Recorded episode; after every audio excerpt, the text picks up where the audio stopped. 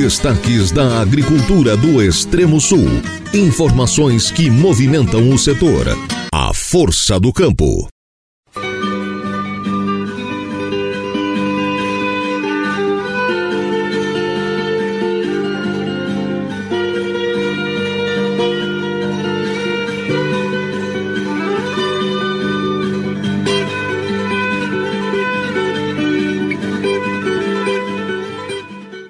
Olá, muito bom dia a você, nosso ouvinte da Rádio Araranguá 95.5 FM, manhã de quinta-feira, hoje, o 18 de janeiro, ano da graça de 2024. Estamos iniciando agora a edição de número 13 do nosso programa A Força do Campo, sempre com o oferecimento da Copérgia. Somos produtores cuidando de produtores. É a chuvarada prevista aí para essa noite de quarta, madrugada de quinta-feira, não veio, não veio pelo menos em boa parte aqui do nosso extremo sul catarinense. Nossa equipe já está a postos, então vamos ao nosso ofício, que é o de informar.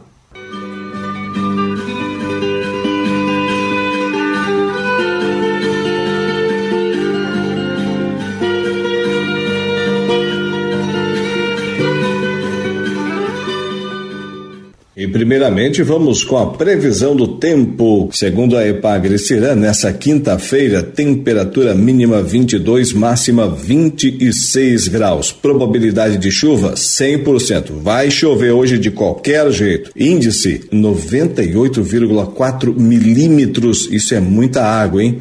Segundo a Epagre Cirã, de chuva para essa quinta-feira aqui em Araranguá. Temperatura, repito, mínima, máxima 22 graus, rajadas de vento de até 33 quilômetros por hora. Já para amanhã, sexta-feira, probabilidade de chuva diminui um pouco, 98%, índice 2,2 milímetros, rajadas de vento de até 15 quilômetros por hora, temperatura mínima se mantém no mesmo índice, 22 graus, e a máxima 29 graus. Já para o sábado, probabilidade de chuva 85%, índice 6,1 milímetros, temperatura mínima 22, máxima 28 graus, rajadas de vento de até 18 quilômetros por hora. E para o domingo, temperatura mínima 21, máxima 26 graus, probabilidade de chuva 89%, 9,4 milímetros de chuva para o domingo domingo, segundo a Epagre Cirã, rajadas de vento de até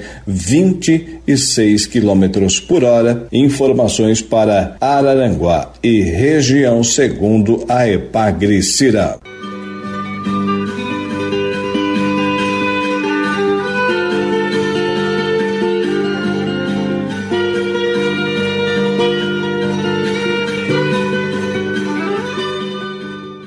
Como destaque no nosso programa dessa quinta-feira, vamos falar desse grande evento que teve como molde, não há dúvida nenhuma disso, e também os organizadores fazem questão de frisar teve como exemplo o evento realizado no Rio Grande do Sul, a abertura oficial da colheita do arroz no Rio Grande do Sul. Aqui em Santa Catarina, a Epagre, em parceria com a cooperativa Juriti, a Cooper Juriti, a Brasil Rice, a Sinda Arroz de Santa Catarina e a OSESC, realizam nessa quinta-feira, dia 18, a sexta abertura oficial da colheita do arroz de Santa Catarina no pavilhão de eventos Massaranduba, das sete, portanto, começa começa daqui a pouquinho até às 17 horas. São esperadas cerca de 1.500 pessoas, entre agricultores, técnicos e autoridades. A sexta abertura oficial da safra do arroz contará com 13 estações técnicas, palestras e exposição de 40 empresas ligadas à agropecuária, entre outras atrações. A solenidade de abertura acontece às 11 horas no pavilhão B, com a presença de autoridades estaduais, regionais e municipais. Durante a manhã, o evento terá ainda demonstração de pulverização com avião e drone às nove e meia e show de acrobacias aéreas ao meio-dia e meio. A programação da tarde contará com duas palestras. Às 14 horas, o gerente de produtos agropecuários da Conab, Sérgio Roberto Gomes do Santo Júnior, fala sobre risicultura E mais tarde, às 15 horas, o pesquisador da EPAGRE, Bruno Correia da Silva, faz palestra sobre produção de tilápias. Os dois encontros acontecem no pavilhão B. Maria Luísa Tomasi Pereira, extensionista da EPAGRE em Massaranduba, explica que há alguns anos a cooperativa Juriti instalou um abatedouro de tilápia com capacidade para processar 20 toneladas ao dia, mas atualmente falta produção na região para atender essa demanda. Por isso, a instituição incluiu a produção de tilápias na programação do evento de abertura da colheita do arroz com o objetivo de oferecer informação e estimular os agricultores a ingressar nessa cadeia produtiva. Só para ter uma ideia, Santa Catarina hoje é o segundo maior produtor de arroz do Brasil e o campeão em produtividade. Segundo dados da Epagri-Cepa, publicados pelo Observatório Agro Catarinense, o Estado deve produzir 1 milhão 244 mil 485 toneladas do grão na safra 2023-2024, com uma produtividade média de 8.541 quilos por hectare. A área plantada será de 145.709 hectares. Na safra passada, 2022-2023, a produção catarinense de arroz chegou a 1 milhão 264.922 toneladas, numa área plantada de 147.031 hectares. A produtividade média ficou em 8.603 quilos por hectare. E para falar sobre esse assunto, nós entrevistamos, e você confere com exclusividade aqui no nosso programa A Força do Campo, entrevistamos o extensionista da EPAGRE, Douglas Jorge de Oliveira, para falar sobre esse grande evento que começa daqui a pouco lá em Massaranduba. A reportagem da Rádio Araranguá conversa com Douglas Jorge de Oliveira, extensionista da EPAGRE, que, através de uma ação sua, dessa estatal catarinense, que faz um trabalho impressionante no que diz respeito à pesquisa, à tecnologia, ao cultivo do arroz em Santa Catarina e no Brasil, a empresa promove nessa quinta-feira, hoje, o 18 de janeiro, mais uma edição da abertura oficial da colheita da safra do arroz, nesse caso 2023-2024, em Santa Catarina. Douglas Jorge de Oliveira conversa com a gente. Bom dia, Douglas. Bom dia, Laor. Bom dia aos ouvintes da Rádio Araranguá. Satisfação estar conversando contigo de novo, especialmente nesse momento que a gente vai celebrar o início da, da colheita do arroz irrigado, essa cultura que, que além de apaixonante, é uma, é uma cultura extremamente importante para o nosso estado.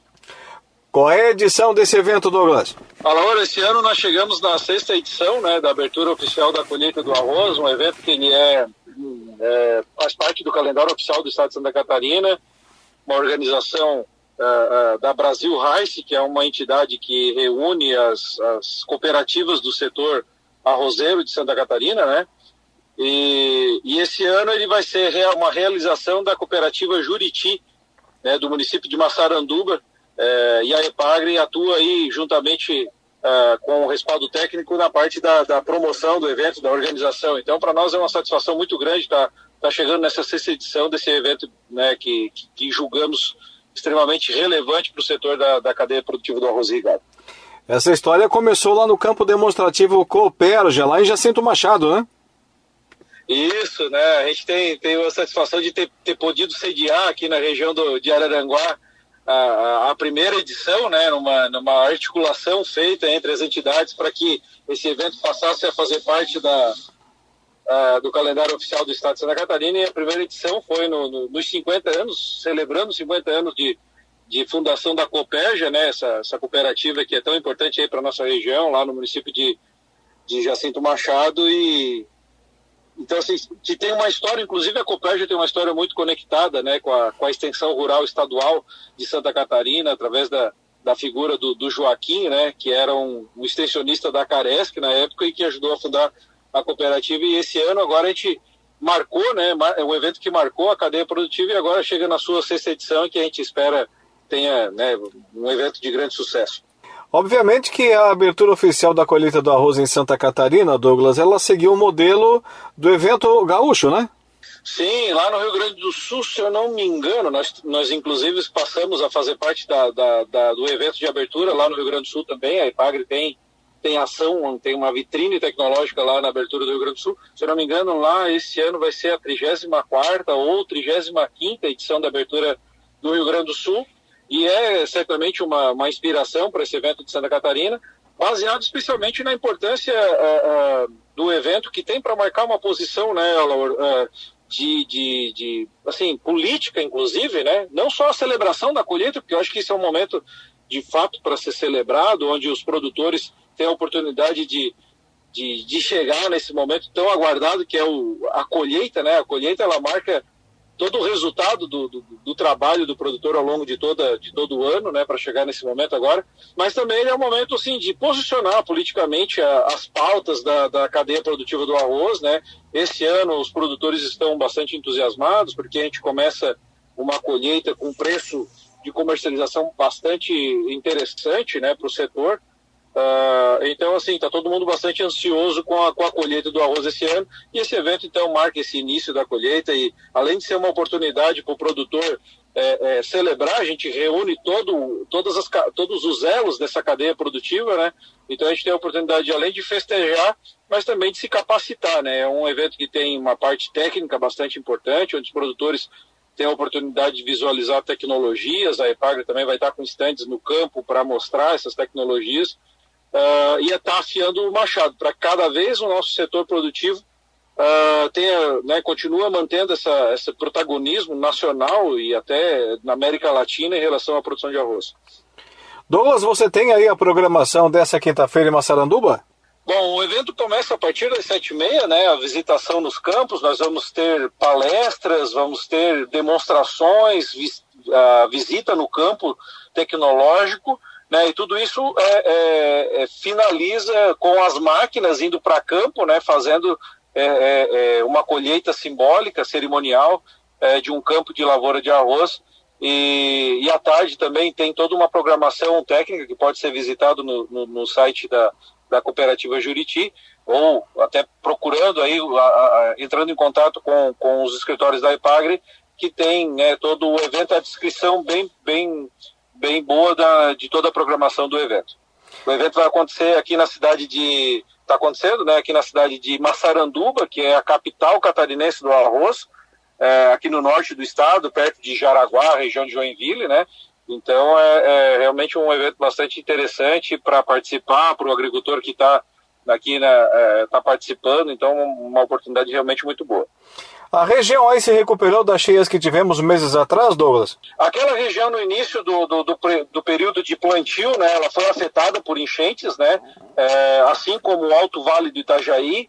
É, felizmente, esse, esses processos de enchente aconteceram bem no início do processo de semeadura, então os produtores tiveram a oportunidade de ressemear as áreas mais afetadas. Então, assim, a gente está esperando né, é, uma, uma colheita um pouco menor do que o ano passado, apesar de que no ano passado nós tivemos uma safra recorde, né?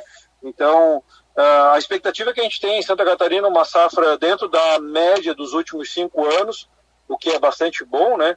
E a região realmente que a gente sente que vai ter uma, uma dificuldade um pouco maior para recuperação é o Alto Vale do Itajaí, a região de Rio do Sul, em função de, de que lá nós tivemos uma reincidência né, de, de, de enchentes e de lavouras sendo prejudicados. Mas, de qualquer forma, a gente espera uma safra dentro da, dentro da normalidade, nenhuma quebra significativa, e, e, mas que, como eu falei no início, está né, é, tá sendo pontuada por uma abertura de colheita com um preço é, bastante remunerador e também um ano que é, o produtor experimentou assim, preço de insumo de produção, custo de produção um pouco menor do que nos, nos últimos dois anos, e isso a gente espera que vá é, vai compensar talvez uma, uma redução de produtividade com uma remuneração, uma rentabilidade um pouco maior.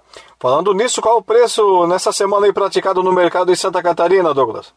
Uh, varia um pouco entre as, pra, entre as praças, né, Laura? Mas é, a gente tem escutado algumas, algo em torno de 120 reais o saco do arroz é, sendo colhido para ser depositado hoje no engenho. Algo em torno disso. O que é é realmente bastante, bastante expressivo, né? Esse valor a gente estamos é, trabalhando aí com um preço uh, de arroz no Brasil hoje em torno de 530 dólares a tonelada é, 930 dólares o arroz beneficiado, que é assim, um valor realmente muito, muito alto. É, chega até a estranhar, né? Então, assim, é, é a gente está com uma perspectiva bastante boa de comercialização de preços remuneradores para essa, essa próxima safra. Mas o produtor já é experiente, ele sabe o que faz nesse momento, né? Não é porque vai receber um preço, não vamos assim dizer astronômico, mas um preço justo pago para o arroz, que vai sair por aí já gastando, né, o Douglas? Tem que guardar para investir na hora certa, né? Perfeito, Laura. Assim, é, é, é, essa programação financeira do produtor ela deve ser bastante, bastante com os pés no chão, né? A gente sempre, sempre orienta, até no processo de comercialização. Embora, assim, como o preço agora está num patamar que a gente também não imaginava que ele fosse chegar, é, o futuro também a gente não sabe o que, que vai acontecer, né? A gente é, é, semana passada tinha assim, notícias de arroz chegando de, da Tailândia, então assim, o preço está tão remunerador que o, o preço de paridade está valendo a pena importar arroz. Né?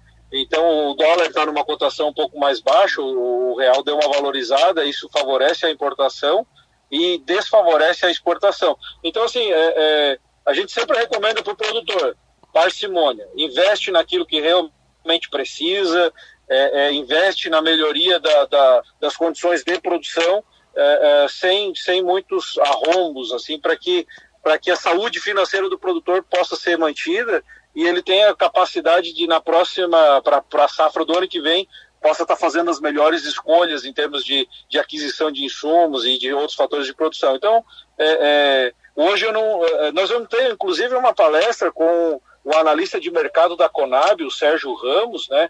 Ele vem de Brasília para dar essa palestra exclusiva para o evento. E, e assim, inclusive a, a, gente vai ter a oportunidade de ver como é que estão tá as perspectivas para comercialização uh, desse ano. Assim, as, as, notícias que a gente tem é essa, é, é, é esse cenário de, de, de, boa, de boa comercialização de preços, mas também é como é que fica o cenário para o restante do ano. Né? É, para o produtor poder decidir de forma melhor se ele vai concentrar a comercialização logo no, no, começo da colheita ou se ele vai segurar alguma, algum, algum volume de arroz para ser comercializado na entre safra. Agora, Douglas, para encerrar, já agradecendo a sua atenção para com os nossos ouvintes aqui da Rádio Araranguá, do nosso programa A Força do Campo. Sei que você realmente é colaborador daqueles que vestem a camisa da nossa Epagre e o orgulho que dá quando inicia a colheita do arroz, a ceifadeira, a colheitadeira chega na cancha e começa a colher ali os primeiros cachos daquele arroz que tem a tecnologia, que tem a expertise, que tem o case de sucesso da nossa Epagre. Olha, assim, na verdade eu que, eu que agradeço a, a oportunidade de a gente estar tá, tá conversando, né, com, contigo e com os teus ouvintes, assim, a gente, é, a gente que trabalha na Epagre, eu sou, já não sou muito novo, mas, mas a gente é mais, mais novo na Epagre, assim, é, a gente carrega, além do orgulho dos resultados que a gente entrega, mas também o compromisso de manter um legado, né?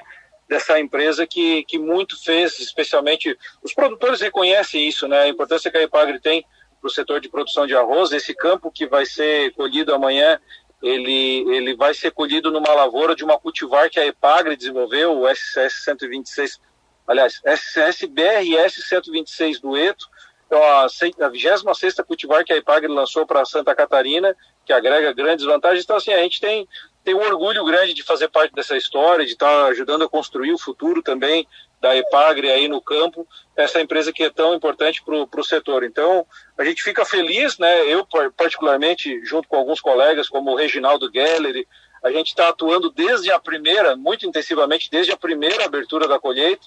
Já tivemos aí no Sul. Uh, em Jacinto Machado, em Turvo, tivemos em Tubarão também. Uh, já tivemos a oportunidade, inclusive, de sediar a quarta abertura, foi feita na, na estação da, da Epagre em Itajaí. Então a gente tem, tem felicidade de partilhar com os agricultores a colheita de resultado. Né? A gente que tanto trabalha, tanto se dedica, eu particularmente sou um entusiasta da lavoura de arroz, e, e, e, a gente poder compartilhar com eles esse momento tão importante que, que é a abertura de uma colheita, especialmente num cenário que está tá bastante otimista, está bastante favorável para o produtor. Então, é, a gente vive essa, essa, esse momento feliz e partilha com eles, porque o resultado deles, afinal de contas, né, Laura, é, é o resultado da sociedade catarinense, né? Quando a gente pensa que que todo esse volume de recurso financeiro ele acaba gerando, girando muito dentro da, das comunidades onde os produtores estão inseridos, gerando emprego, gerando receita, arrecadação. A gente é, é, é percebe o quanto isso é importante para para toda a sociedade. Né? Às vezes a gente pergunta se ah, a EPAG trabalha para os agricultores. Não, a EPAG trabalha para a sociedade, atendendo o agricultor. Uma vez que o agricultor tem a possibilidade de ter cada vez mais eficiência na, na produção uh, uh, de qualquer que seja o setor, é, é, a sociedade toda ela é beneficiada. Então isso realmente traz um compromisso, reforço, né? traz um compromisso, traz uma responsabilidade com o futuro, inclusive da, desse trabalho público, né? que é que é financiado com recurso do, do, do, cidadão catarinense, mas que no fim acaba gerando bastante resultado e, e esse saldo sempre é bastante positivo. E Muito um passar... obrigado novamente pela oportunidade. E um passarinho verde me contou que a edição 2025 do evento vem de novo para o sul do estado, vem para o extremo sul e vem para Turvo. É isso aí, é isso aí. É, Não precisa é, contar gente... mais. Então, a, a, a, proposta desse evento surgiu exatamente disso, né? De que as, as entidades que estão relacionadas à produção de arroz é, é, tenham a oportunidade e a responsabilidade de, de, gerar e de conduzir esse, de organizar e promover a abertura da colheita, né? Então, realmente, a gente tem tá com essa expectativa de que uma, uma entidade ligada fortemente ao setor produtivo e que tem uma ligação muito forte com a EPAGRE passe a, a, a assumir a, a coordenação do evento 2025 certamente é, na, na, abertura agora vai ser anunciado, né, que, que isso vai ser formalizado, esse convite a, a, essa entidade que vai fazer a abertura e provavelmente é, a gente tem forte, forte é, é, é entendimento do setor que ele vai acontecer de fato em Turvo, então a gente está tá na expectativa aí para voltar aqui para o sul de Santa Catarina a, a abertura da colheita. Muito bem. Douglas Jorge de Oliveira, extensionista da nossa EPAGRE, muito obrigado. Tenha um bom dia e bom evento aí Massaranduba. Muito obrigado, um grande abraço a você, Alaor, que sempre né, nos dá essa, essa, esse espaço para poder estar tá interagindo aí com os seus ouvintes. Né? Um abraço a todos os ouvintes. Novamente eu deixo aqui, eu quero, eu sempre gosto de finalizar as minhas falas dizendo assim, meu abraço aos produtores e o meu desejo de que todos, seja do arroz ou das outras culturas também, todos tenham uma boa safra, porque dela, dessa movimentação que acontece na agricultura, também depende a, eh, a saúde da, da sociedade toda de Santa Catarina. Então, deixo aqui meu abraço a todos os produtores, amigos do, do setor do arroz em especial, e, e um abraço também a você e os seus ouvintes, Alô. Santa Catarina é o segundo maior produtor de arroz do Brasil e o campeão em produtividade. Para celebrar as conquistas da safra, ocorre durante toda esta quinta-feira, em Massaranduba, norte catarinense, a abertura oficial da colheita do arroz. Massaranduba está entre os dez municípios de Santa Catarina com maior produção e tem o título de capital catarinense do arroz. A engenheira agrônoma e extensionista da Epagre, Massaranduba, Maria Luísa Tomasi Pereira, afirma que o evento também vai abordar a produção de tilápias. No período da tarde, teremos duas palestras técnicas, uma sobre o mercado do arroz, com o colega da Conab, Sérgio Roberto, e com o pesquisador Bruno Corrêa, sobre a produção de tilápias. São esperadas cerca de 1.500 pessoas, entre agricultores, técnicos e autoridades. Teremos exposição de cerca de 40 empresas ligadas à agropecuária durante todo o dia. Conforme a IPA, Santa Catarina deve produzir mais de 1 milhão e 200 mil toneladas do grão na safra 2023-2024, o que representa 12% da produção nacional, como explica o gerente regional da Epagre de Joinville, Hector Silvio Averotti. Santa Catarina produz em torno de 12% da produção nacional, sendo o segundo maior produtor do Brasil. São aproximadamente 145 mil hectares que ao longo do tempo vêm sendo, sendo produzidos, especialmente ao longo do litoral catarinense, em 88 municípios diferentes. Essa produção é beneficiada pelas 26 agroindústrias existentes em Santa Catarina. A estimativa de valor para esta safra de arroz deve ficar em 2 bilhões de reais. Com o atual preço praticado no mercado pago aos produtores, a receita na safra que está iniciando deve girar em torno de 2,2 bilhões de reais pagos aos agricultores, que são aproximadamente 2 mil famílias produtoras no estado. Hector Silvio ainda salienta que o Estado é importante produtor de sementes de arroz. O material genético principal é oriundo da EPAGRE, da Estação Experimental de Itajaí, e é multiplicado por 16 associados da Associação Catarinense de Produtores de Sementes de Arroz Irrigado. As sementes produzidas são utilizadas pelos agricultores de Santa Catarina e o excedente é comercializado para os demais estados produtores do Brasil, assim como também material genético produzido produzido em Santa Catarina vai para outros países do Mercosul, como Paraguai, para Argentina e para Uruguai. Vale destacar ainda que 11 mil hectares plantados do grão estão localizados no Alto Vale do Itajaí, 35 mil no litoral norte, 3 mil hectares na Grande Florianópolis e quase 97 mil no sul do estado. De Florianópolis, da Rede de Notícias, a KAERT, Carol Denardi.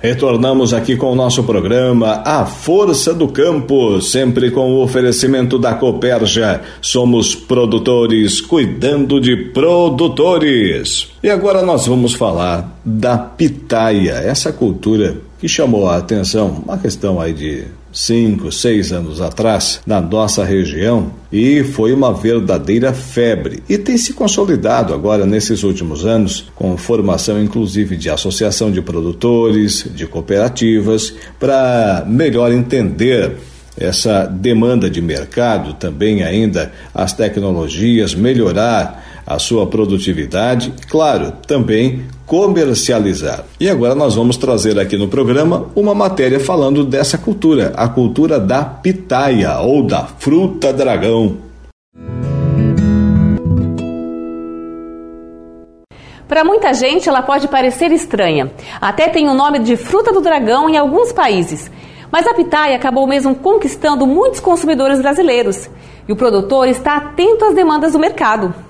Para ajudar quem tem interesse em produzir a pitaia, nossa equipe foi buscar informações sobre as técnicas de cultivo na Estação Experimental da Ipagre de Itajaí. A pitaia é uma fruta exótica originária da América Central.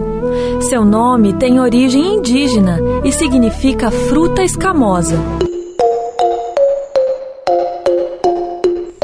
Também conhecida como fruta do dragão, a pitaia se mostra como uma excelente fonte de renda para a agricultura familiar, pois seus frutos têm alto valor agregado e a planta é rústica, exigindo poucos tratos culturais. O pesquisador da EPAGRE da Estação Experimental de Itajaí, Alessandro Borini, nos mostra as técnicas de produção dessa fruta, desde o preparo do solo para a implantação do pomar até a colheita. Bom, para a implantação do pomar de pitaia, é, a primeira coisa que a gente recomenda seria uma análise de solo, né, para garantir, né, para a realização da calagem.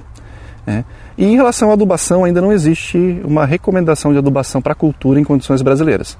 É, o que a gente recomenda seria a aplicação né, é, de cama de aves, no caso, para entre 20 a 40 quilos é, por palanque, tá, isso ano, e dividido essa aplicação de duas a três vezes no ano. Bom, a pitaia, por ser uma planta né, que tem como característica ser uma trepadeira, né, ela precisa de um suporte, né, no caso um palanque. É, nós recomendamos o que o palanque de concreto, tá? porque ela é uma planta que ela é uma planta que vai ficar né, muitos anos na sua propriedade, vai ficar muito, muito tempo, é uma planta perene e a utilização de palanques de madeira não é recomendado porque a durabilidade dele é muito baixa, né? Ela dura em torno de 4, no máximo 6 anos. É. E também o palanque de madeira, no caso do tratado, ele também não é recomendado quando se trabalha com produção orgânica, né? que hoje no estado de Santa Catarina é, é a, a, grande parte dos produtores de pitaia segue esse viés orgânico. Né? Em relação ao palanque então de concreto, a gente recomenda né, um palanque aqui que ele fique é, para fora do solo em torno de um metro e meio fora do solo, tá? aterrando uns 40 centímetros, 50 centímetros. Né? Por que essa altura de um metro e meio? né, porque facilita o trabalho depois com a planta. Né? Você tem a altura, uma altura boa de trabalho com a planta. Né? E a gente recomenda também na base que faça essa montoa de solo também, antes aqui do plantio, né, para garantir que a, planta, que a planta fique mais elevada em relação ao chão, né, para não acumular água em volta dela. Porque esse acúmulo de água ele pode gerar podridões na base da pitaia. Bom, para a produção de mudas de pitaia, bom, existem dois métodos, né? Você pode conseguir obter, você pode conseguir a muda através de sementes ou através é, de estacas, né? Comercialmente é utilizado a estaquia, né? o método de estaquia para a obtenção de muda de pitaia. É, para isso você precisa de um ramo, né? Um cladóide de pitaia. É, entre, aí você vai cortar esse ramo, né? Em comprimento entre 20, pode ser até 50 centímetros. Né? Então você pega e corta o ramo. Você pode usar tanto ramos basais, pode usar ramos né, da parte mediana, pode usar também ramos apicais também, tá? Como obtenção da muda, não tem problema. Tá? O importante é que fique entre 20 a 50 centímetros, tá? Essas estacas. É, na base, nesses ramos medianos aqui, a gente costuma fazer essas incisões aqui até para marcar qual que é a parte basal. Né? para diferenciar aqui a parte basal do ramo. Deixa-se esse ramo em repouso né, de 7 a 14 dias para que essa região do corte aqui, ela cicatrize e não dê problema de podridões na hora do plantio. Aqui nesse aqui você pode utilizar um, solo adubado ou um, um substrato comercial qualquer. Né? Então o processo aqui de, de é simples, né? Você só firma a estaca no saquinho com substrato, né? Aqui ele entra em torno de 5 a 7 centímetros, né? E aqui ele vai para uma casa de vegetação ou um viveiro com telado, tá? com sombreamento em torno de 50%. E após dois a três meses, né, a estaca já vai estar enraizada e já vai estar com emissão de broto. Tá? E após esse período ela já pode ser plantada no campo. Bom, em relação é, à construção desse suporte para a copa da pitaia, né, que a pitaia ela vai formar essa copa aqui, né, então a gente tem a utilização de diversos materiais. Né? Aqui nós estamos usando pneu, é um pneu de moto mesmo, que você consegue em borracharia. Né? Então nós montamos essa estrutura com pneu para suporte. Aqui ela está fixada com arame, né? um arame mais grosso, né? e cano de PVC. Mas essa estrutura ela pode ser montada também, né? muitas pessoas montam em madeira, mas a madeira também ela tem uma durabilidade pequena, né? e pode ser montado também com, com uso de vergalhão também. Outra coisa, né, o espaçamento de plantio também aqui entre as pitaias, né, normalmente ele fica de três, é, cada 3 metros para pôr o palanque, né, de 3, é, 3 metros na linha e 3 metros na fila, né, ou pode ser também 3 metros na linha e 2 metros na fila. Né. E o número de plantas que são plantadas aqui junto ao palanque, né, ele pode variar né, de 1 até 4 mudas por palanque. Bom, em relação à polinização da pitaia, né, é um procedimento bem simples, né, você vai precisar um, um potinho, né? qualquer pote, e um pincel. Você pega a flor e só realmente você bate na flor para coletar o pólen, tá? Aí o pólen vai cair na caixinha. E com esse pólen aqui você vai fazer a polinização. Essa polinização ela vai poder ser feita é, na mesma flor nesse caso, né? Ou é, em outras flores, né? Então com o auxílio do pincel você coleta o pólen. Aqui no estigma, que seria a parte feminina da flor, você vai pincelar esse pólen né, no estigma. Então você coleta na caixinha o pólen e passa aqui no estigma né, e a polinização está feita. Tá? E para proteger, normalmente para proteger a flor após a polinização, a gente utiliza um copinho de plástico né, cobrindo a flor. Tá? Então você cobre a flor né, para proteger do quê? Para proteger principalmente de, de alguns insetos que podem vir a consumir esse pólen, tá? reduzindo a eficiência da polinização ou é, também para proteger da chuva. Tá? Caso ocorra chuva após a polinização, a chuva ela pode lavar esse pólen que está no estigma, na parte feminina da flor, né, diminuindo a quantidade desse pólen, né, prejudicando o processo de polinização é, vindo a ocasionar a formação de frutos pequenos ou até a, o não pegamento desse fruto, né, a não formação desse fruto.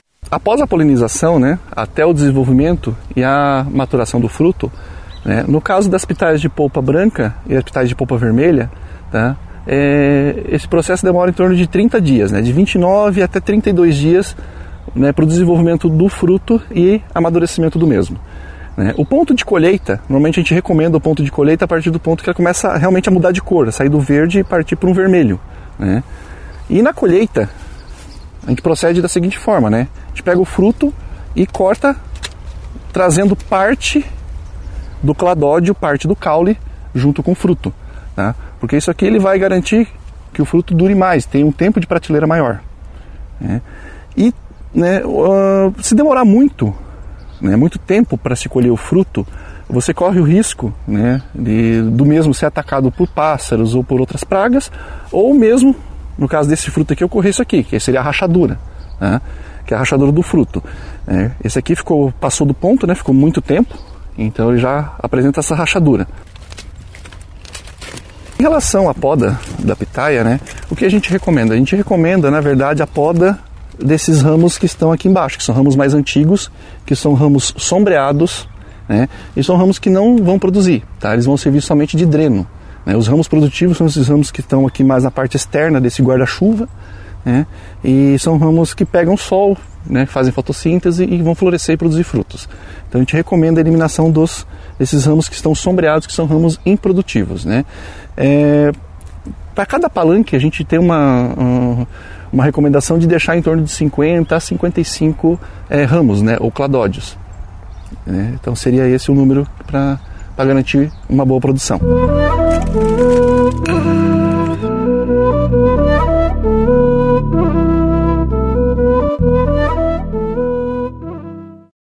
Seguindo por aqui com o nosso programa Força do Campo, agora nós vamos trazer uma matéria falando sobre a soja e o milho. Não há dúvida nenhuma de que teremos quebra da safra. Isso é inconteste. Agora temos de saber o tamanho desse prejuízo. Qual será o tamanho da quebra da safra do milho e da soja no nosso país? Temos informações agora aqui no programa. Olá, amigos, João Birken do Sim Consulte. Nós vamos conversar um pouquinho sobre a quebra, sobre os reflexos e os cuidados que nós temos que ter num ano muito difícil que nem esse. Mas antes disso, eu queria falar rapidamente do Sim Consult, uma ferramenta que já tem 10 anos, foi criada para ajudar o produtor rural. Em primeiro lugar, na precificação, ele sabe exatamente quanto vale o produto dele em qualquer instante, em qualquer localidade. E o segundo, dá orientação também das notícias digamos assim, do mercado, as tendências do mercado e também até alguns conselhos assim que a gente, pelo, por já estar com bastante tempo no mercado, o que, que a gente aconselha que o produtor deve fazer. Então esse é o Sim Consulte. Bom, vamos agora ao que interessa, né? Quebra de safra é o primeiro assunto. E, as quebras, hoje a ideia sobre o total, o montante da quebra da safra brasileira vai de os mais, os menos pessimistas falam em 20% e os mais pessimistas chegam até a falar em 50%. Eu queria lembrar o seguinte, que a pior coisa que tem para nós nesse momento é chutar uma quebra acima da realidade. Muita gente acha, cara, tá ruim, chuta lá em cima que a quebra é muito grande e sobe o mercado. Não acontece assim. Isso não acontece assim. O mercado não, não anda no, no, no, boato, ele anda no fato, quer dizer, não adianta, é, a quebra depois vai aparecer, se nós falar que era 50%, depois foi 30%, mas é, a quebra brasileira não foi do tamanho que queria, o mercado cai tudo de novo, né? Então vamos ficar dentro da nossa realidade. É melhor não chutar um número do que querer aumentar o número da quebra. Vamos deixar o, o, a realidade nos dizer depois exatamente qual é o tamanho dela, né? Eu acho que tem alguns procedimentos que nós temos que que eu quero lembrar o que, como é que acontece e o que, que a gente recomenda que seja feito. Em primeiro lugar, esses embarques primeiros que vão acontecer agora, que os navios já estão no portos, nos portos, né? Isso vai acontecer normalmente, não vai ter reflexo nenhum, porque não vai faltar produtos para os primeiros navios, né? Obviamente que não, tá? por maior que seja quebra. E isto uh, é o produto que as trades já compraram, principalmente nas operações de barter e tal. Vai ser simplesmente recebido, embarcar e vai embora. Ali na frente, mais na frente, é que vai começar o problema. Que aí o produtor já entregou tudo que ele tinha que entregar e a quebra é grande, está começando a faltar produto no porto, algumas três não vão estar cobertas, vão entrar no mercado comprando, o mercado interno também tem que se suprir. tem que se eh, ficar coberto também, e aí vai começar uma oferta menor que a demanda e isso vai ter reflexo. Não refletir em Chicago, vai subir o preço do mercado interno através da alta do prêmio. Agora, para a gente conseguir tirar um proveito disso lá na frente, essa alta pode acontecer, provavelmente vai acontecer, um, um, né, um descolamento do preço do mercado interno brasileiro da Bolsa de Chicago. Isso provavelmente vai acontecer. Mas é importante dizer uma coisa: não adianta entregar o produto. Se entregar o produto, a trade, mesmo que não tenha comprado ainda, ela vai cumprir o compromisso dela e não vai ter reflexo nenhum. Quem não vendeu não tem que entregar soja, não. Tem que botar em armazém, ainda de propriedade do do produtor. Se ele entregar para a trade, é como se ele tivesse vendido, pois ele vai ter que aceitar o preço que a trade for pagar para ele, né? Claro que ela também vai subir, se o mercado subir, óbvio, não vai tirar proveito disso, mas não é a mesma coisa. O importante é nós segurar na mão do próprio produtor o produto que não está vendido. Isso, isso traz reflexo. Porque os navios vão estar no porto, vai começar a faltar produto lá, aí vão começar a pagar o que tem que pagar para levar o produto para eles cumprir as suas obrigações trading, ou seja, a trading existe porque ela sempre cumpre o contrato. Sempre. Eu, não, eu tenho 50 anos não vi uma trade, deixar, uma trade deixar de cumprir um contrato. Né?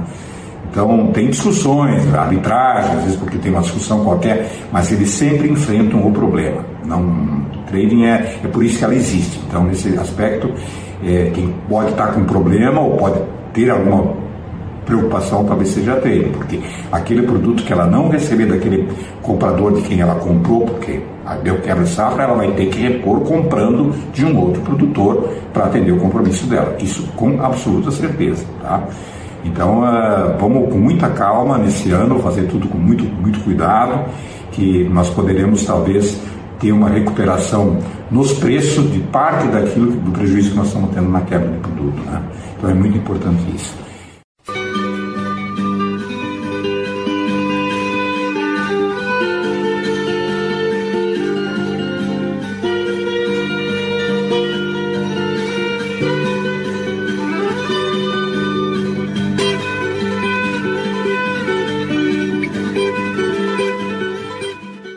Essa manhã de quinta-feira, hoje, o 18 de janeiro, estamos de volta com o nosso A Força do Campo, sempre com o oferecimento da Coperja. Você sabe, somos produtores cuidando de produtores. Olha aí o agravamento das deficiências infraestruturais e logísticas de Santa Catarina está determinando a fuga de investimentos das agroindústrias. Esse fato deveria acender o sinal de alerta para o governo na avaliação do presidente do Sindicato das Indústrias da Carne Derivados no estado de Santa Catarina, o Sindicarne José Antônio Ribas Júnior. Ao fazer uma avaliação do ano recém-encerrado e formular previsões para 2024 no âmbito do agronegócio, em especial na esfera esfera das agroindústrias da proteína animal, o dirigente manifestou preocupação com a deteriorização da infraestrutura. Chegamos a um ponto em que agora, de fato, os investimentos não ficarão mais em Santa Catarina. Não é mais uma questão de tendência de fazer as contas certinhas e perceber que não faz sentido investir aqui em razão do custo futuro logístico e a perda de competitividade perante outros estados como Mato Grosso do Sul,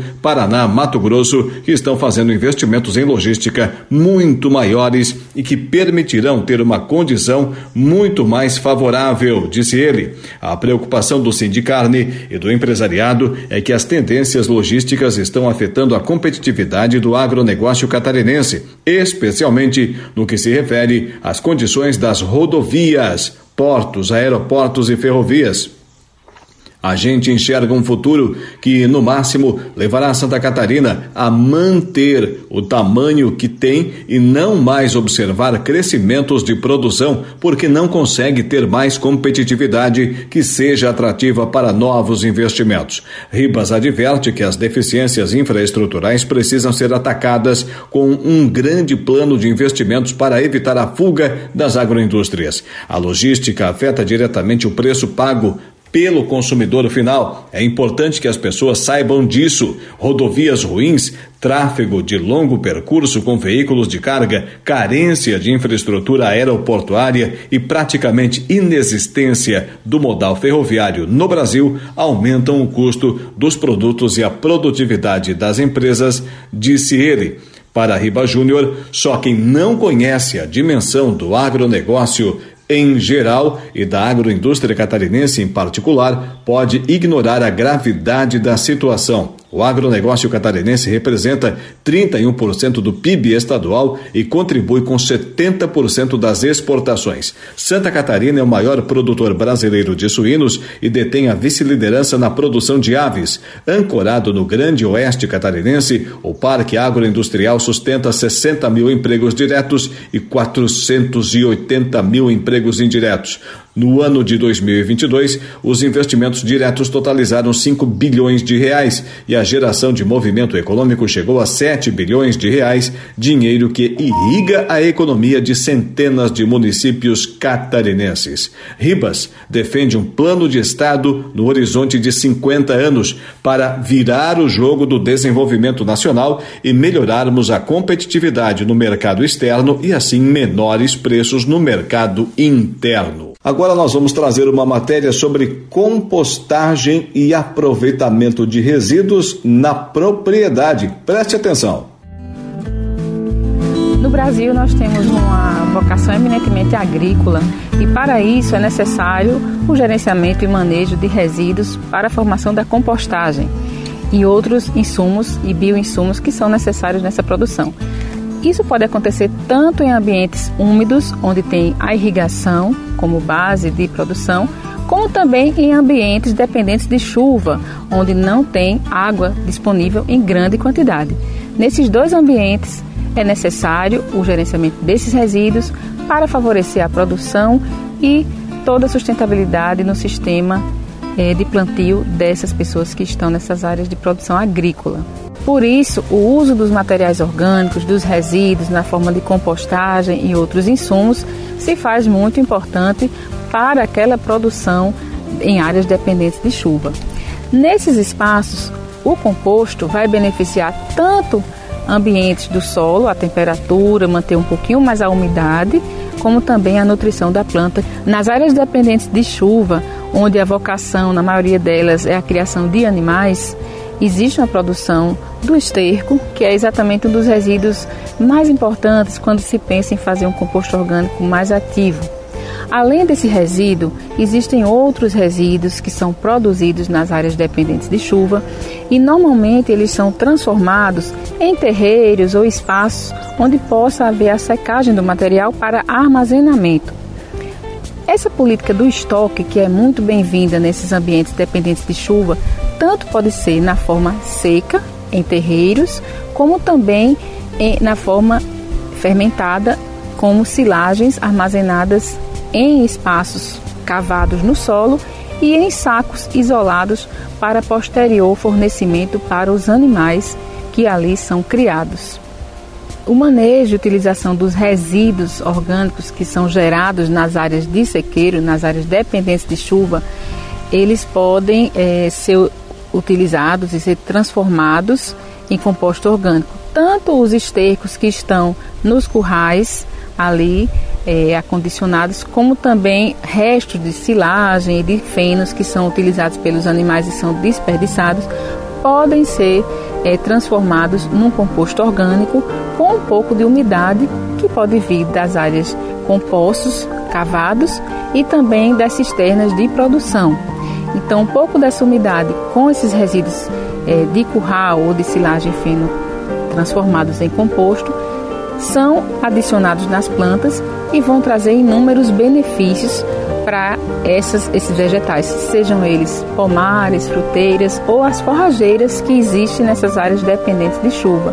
O uso do composto orgânico na área de produção de forrageira, eh, nessas áreas dependentes de chuva, vai favorecer tanto o crescimento dessas plantas, desses, dessas forragens, desses vegetais, como também uma maior produtividade dessas, dessas forrageiras.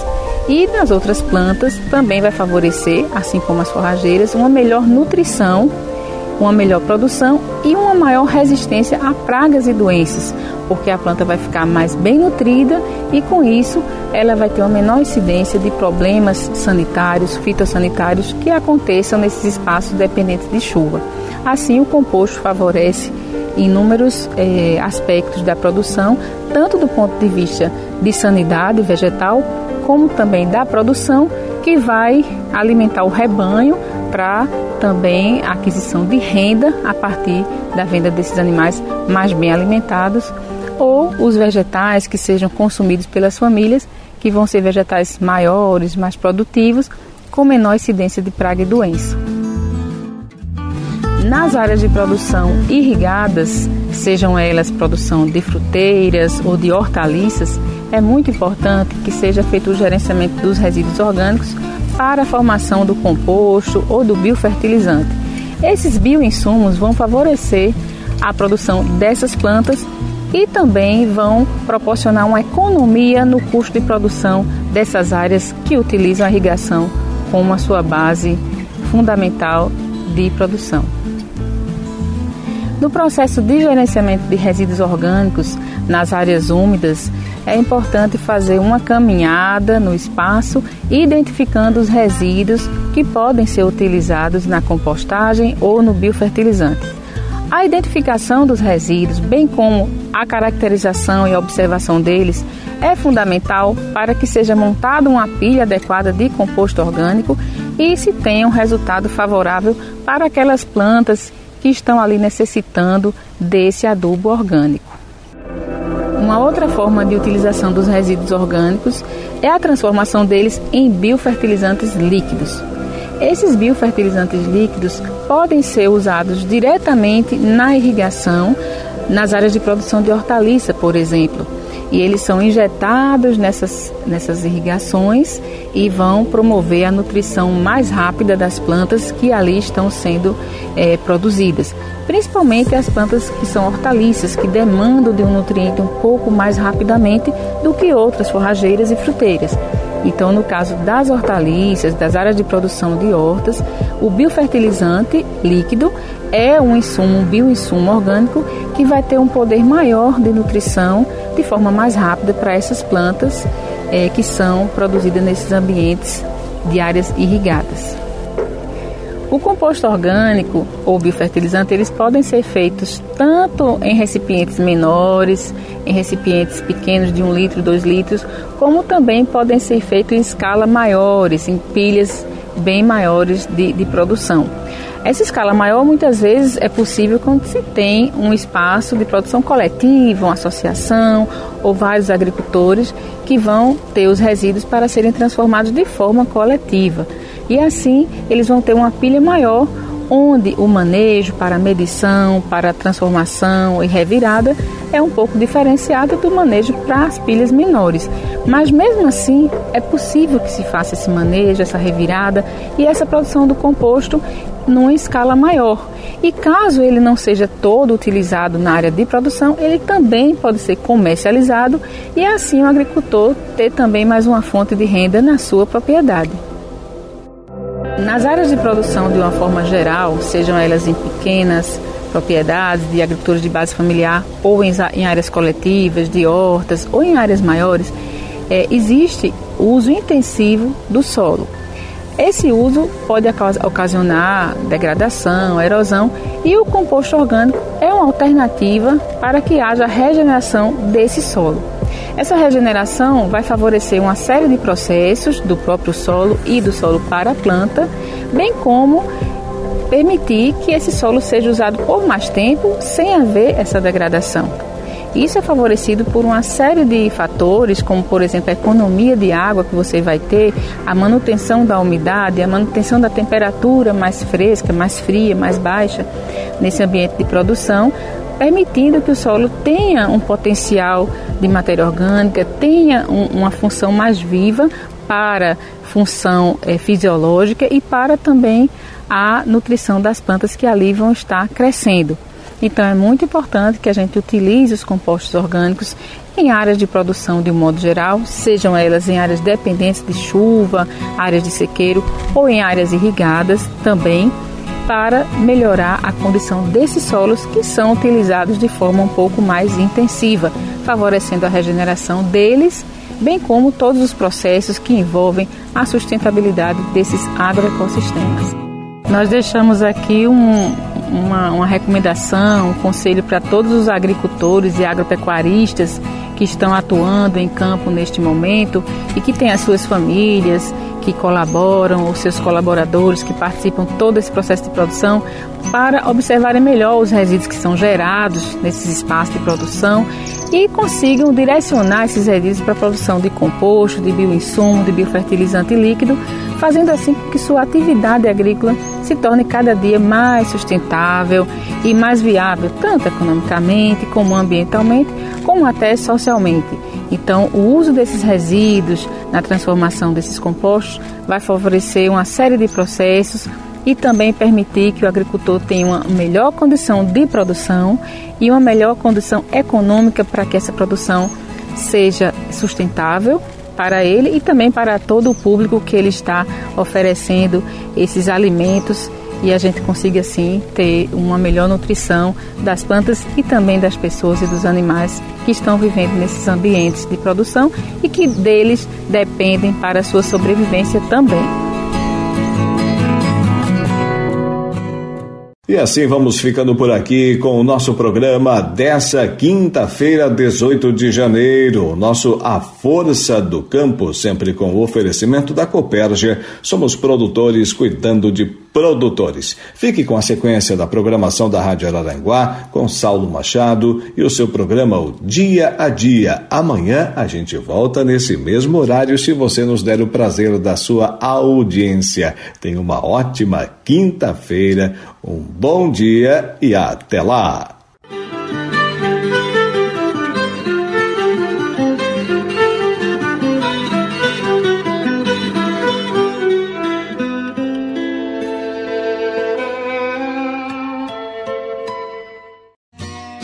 A Força do Campo, de segunda a sexta, às seis horas da manhã.